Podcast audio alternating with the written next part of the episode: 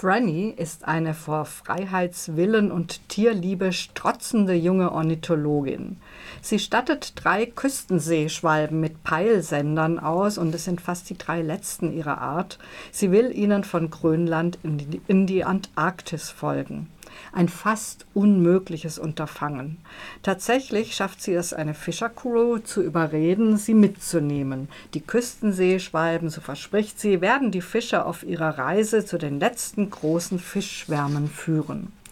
Dazu muss man sagen, dass in der nahen Zukunft, in der dieser Roman spielt, nicht nur Fische und Küstenseeschwalben selten geworden sind, die allermeisten Tiere gibt es nicht mehr und täglich wird ein weiteres als ausgestorben gemeldet.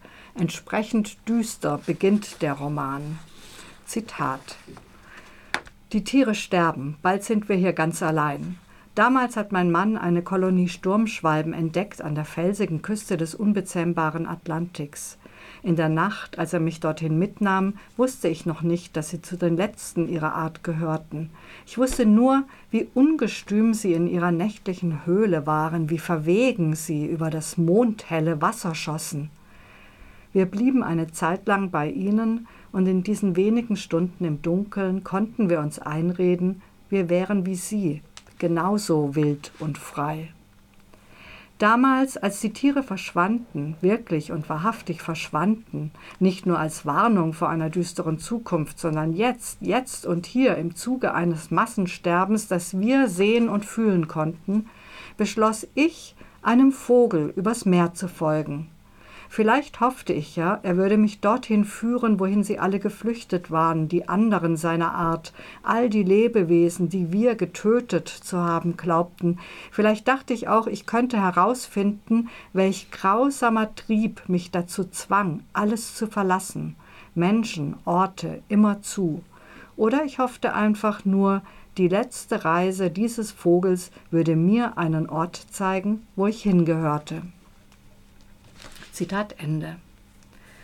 Dieses Zitat lässt erahnen, dass Franny ein innerlich zerrissener Mensch mit Geheimnissen ist. In Zeitsprüngen erfahren wir ihre Geschichte, als Kind allein gelassen, befreundet mit dem Meer und den Krähen. Ihre große Liebe, ihren Mann Niall, hat sie an der Uni kennengelernt, er Professor, sie Putzfrau. Auf dem Schiff schreibt sie ihm täglich Briefe und immer deutlicher wird, dass Franny sich irgendwie auf der Flucht befindet, dass Schuld und Gewalt auf ihr lasten. Und auch wenn es ab und zu gefü zu gefühlig für meinen Geschmack wird, fast kitschig, gelingt Charlotte McConaughey ein Spannungsbogen, der mich fesselte. Schön ist auch, dass man die Fischer Crew kennenlernt, allen voran Ennis Malone, den schweigsamen und unergründlichen Kapitän. Franny verachtet übrigens Fischer, weil sie die Meere leer fischen.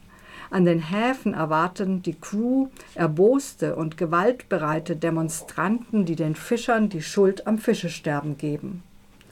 Frannys Man Nile verachtet nicht nur Fischer, sondern gleich die ganze Menschheit.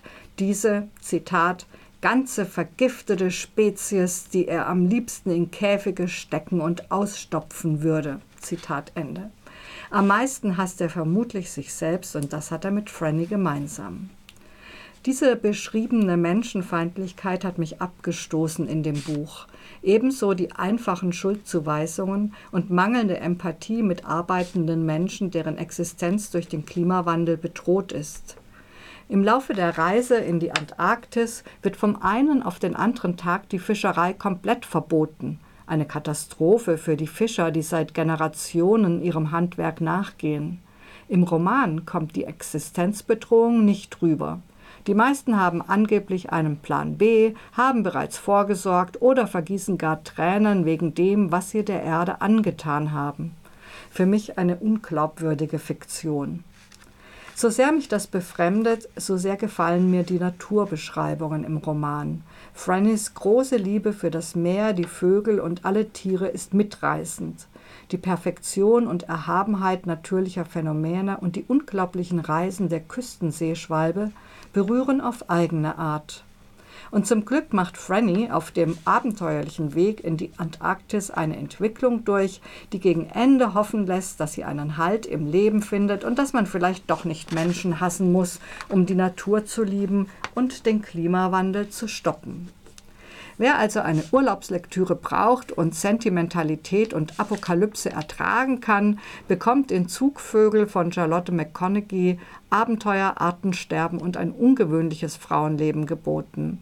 Es ist 2020 im englischen Original erschienen, übersetzt von Tanja Handel. Es hat 390 Seiten und das Fischertaschenbuch kostet 12 Euro.